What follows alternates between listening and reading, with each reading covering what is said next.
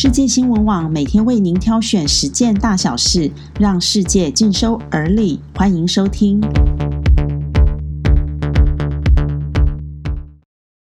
各位朋友，大家早安！今天是七月九日，欢迎您和我们一起关心世界大小事。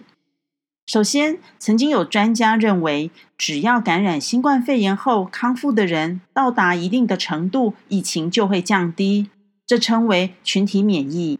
但是，知名的医学研究期刊《刺格针》一篇报告指出，新冠肺炎的疫情仍然严峻。像西班牙这样疫情严重的国家，也仅有百分之五的人具有抗体。显然，多数人对于新冠病毒并没有保护力。然而，确诊感染新冠肺炎的参与研究者中有三分之一的人没有出现病征，也就是带源具感染力，身体未能出现抗体。这就代表西班牙百分之九十五的人口仍然容易受到新冠状病毒的感染。佛系打法是不是暂时无效了呢？美国总统川普的侄女玛丽在新书大街叔叔的疮疤，新书还没出版就已经轰动各界，因此将提前在十四日出版。书中揭露川普找枪手代考，才混进常春藤名校。担任临床医师的玛丽指出。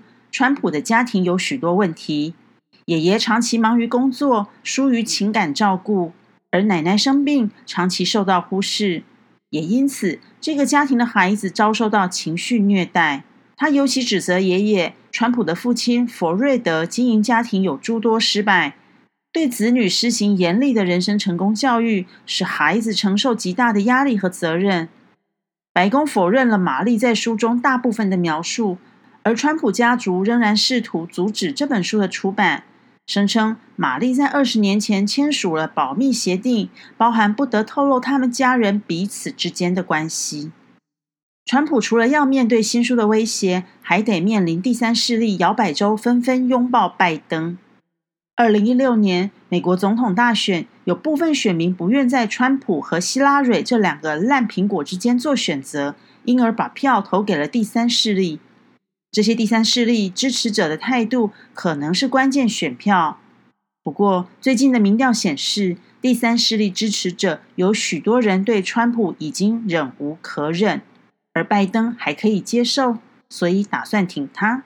美国总统川普已经致函联合国，告知自明年七月六日起要退出联合国世界卫生组织。美国众议院院长波洛西抨击川普这样的举措是愚蠢无知，而共和党参议员史考特则肯定川普。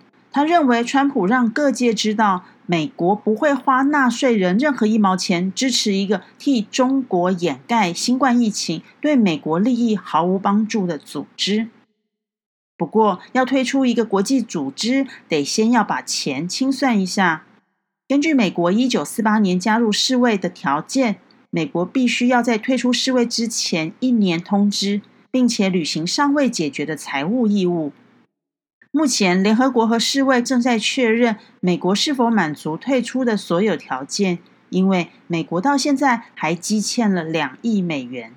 而民主党总统参选人拜登说，如果十一月他当选总统，明年一月就任的第一天，他就要重新加入世界卫生组织，并且恢复美国在世界舞台上的领导地位。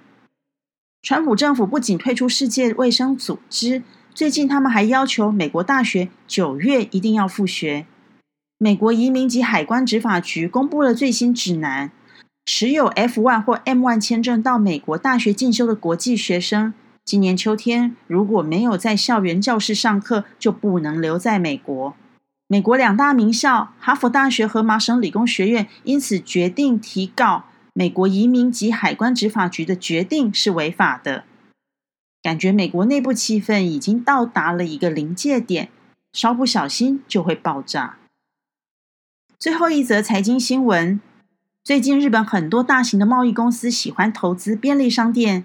之前有三菱买下了 Lawson 便利商店的控股权，隔年便将它纳入子公司，而三井则投资了日本 Seven Eleven 母公司。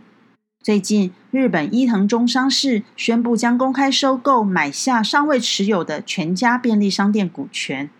使得持股从目前的百分之五十提高到百分之百。这桩交易的总值约是五千到六千亿日元，折合美元是四十六亿到五十五亿。伊藤忠商事提议的股权公开收购，预计从七月九日进行到八月二十四日。如果顺利成功，全家便利商店将成为伊藤忠商事旗下的一家子公司。我们的生活已经很难和便利商店分开，或许这就是最好的前景。加上疫情之故，便利商店成了一个很棒的线上与线下结合的通路。以上就是今天的新闻重点，谢谢您的收听，我们下次空中见。